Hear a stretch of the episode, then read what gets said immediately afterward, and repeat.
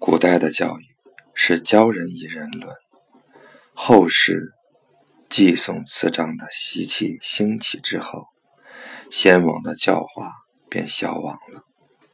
如今教育儿童，应当专门讲孝、悌、忠、信、礼、义、廉、耻作为重点。至于栽培涵养的具体方法，则应当以吟咏诗歌来激发他们的志趣，以学习礼仪来端正他们的仪表，以劝勉读书来开发他们的心智。现在的人往往认为吟咏诗歌、学习礼仪是不务正业，这是鄙陋庸俗的见解。又怎么能明白古人立教的本意呢？大致来说，儿童的天性喜欢玩乐，却害怕拘束，就好像草木开始萌芽时，让它舒展的生长，就能枝叶茂盛；如果摧残阻挠，就会衰败萎毕。现在教育儿童，也应当。积极鼓励天性，使得他们心中喜悦，这样就会不断进步。这就好比是时雨春风滋润花木，花木没有不萌芽生长的。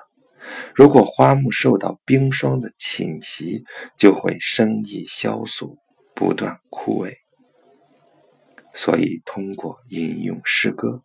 不仅可以培养他们的志趣，也是为了在吟咏中宣泄他们的精力，在音律中抒发他们的抑郁之情。通过学习礼仪，不但可以端庄仪表，也是为了在打工作揖之中活动血脉，在叩拜屈身之间强筋健骨。通过劝勉读书，不单可以开发他们的心智，还可以在反复讨论中存养心体，在褒贬讽喻中宣扬志气。所有这一切都是顺导他们的志趣，调理他们的性情，消除他们的鄙陋吝啬，化去他们的粗劣顽皮。使得他们日渐符合礼仪，而不会感到辛苦，心中中正平和而不知不觉。这就是先王律教的深刻含义。近世教育儿童，每天只知道督促剧读的功课，严格约束，却不知道用礼仪引导。只求耳聪目明，却不知道用善来培养，用鞭子抽打，用绳子捆束，像对待囚犯一样。孩子们将学校视作监狱而不肯去，将师长视如仇敌而不想见，想尽各种办法要逃学去嬉戏玩耍。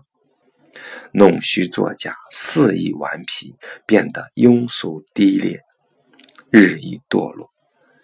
这是驱使他们作恶，还要求他们向善，怎么做得到呢？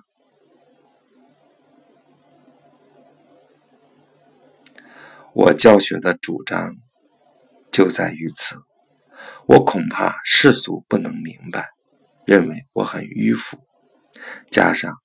我就要离开了，所以特意叮嘱告知诸位教读务必体察我的用意，以此为终身的教训。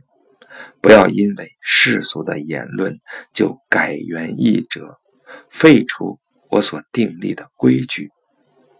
也许可以收到在同盟时就栽培儿童纯正品。格的功效吧，诸位务必切记。教曰：每天清晨，学生参礼完毕，教督应依次提问学生。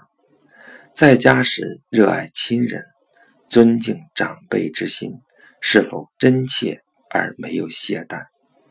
在使得父母冬暖夏凉、早晚请安的礼节上，是否能够躬身实践而没有遗漏？在街上行走时，是否注意礼节而没有放荡不羁？一切言行心思，是否？七天往人未能做到忠信笃敬，每位学生都应如实以对，有则改之，无则加勉。教读要随时根据情况，委婉地加以启发引导，然后让他们各自退回座位上学习。凡是吟诵诗歌。必须整理仪容，平定呼吸，使得声音清晰明朗，节奏均匀，不急不躁，不散漫，不嘈杂，不气馁，不畏难。时间久了，就会感到精神舒畅，心平气和。每个学校应当根据学生的多少，分为四个班。每天轮流一个班吟诵诗歌，其余的学生收敛仪容，认真聆听。每五天让四个班依次吟诵诗歌。每月初一、十五组织各学堂到学院集体吟诵。但凡学习礼仪时，必须澄明内心，排除杂虑。老师要认真审查学生的礼仪细节、容貌举止，不疏忽，不懈怠，不拘谨，不害羞，不随便，不粗野，从容而不缓慢，谨慎而不紧张。时间久了，体态仪貌练习的熟练了。德性的培养也就坚定了。学生的班次同吟诵诗歌一样，每隔一天轮流一个班练习礼仪，其余的班收敛仪容，认真观看。练习礼仪的那一天，免去其他的课业。每隔十天，集合四个班在本校依次练习礼仪。每月初一、十五，组织各学堂到学院练习礼仪。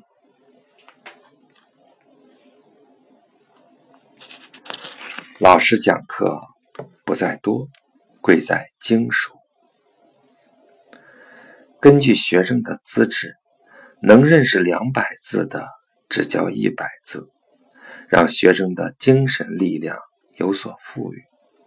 便不会产生辛苦厌烦的情绪，反而会有收获的喜悦。在诵读之时，一定要专心致志，口中所读，心中所想，字字句句反复体会。音节要抑扬顿挫，心胸要宽广虚静。时间久了，学生。就能明白礼仪，日益聪明了。每天的功夫，先考察学生的品德，其次是背书、诵读，再次是练习礼仪或其他课业，再次是读书、讲课，最后是吟诵诗歌。凡是练习礼仪。吟诵诗歌，都是为了使孩童的天性能够长存，使他们乐于学习而不感到疲倦，这样就没心思去干歪门邪道之事。老师们了解了这一点，就知道该如何教育学生了。当然，这里所说的。也只是个大概。至于要明白领悟其中的神妙之处，就在于各自的努力了。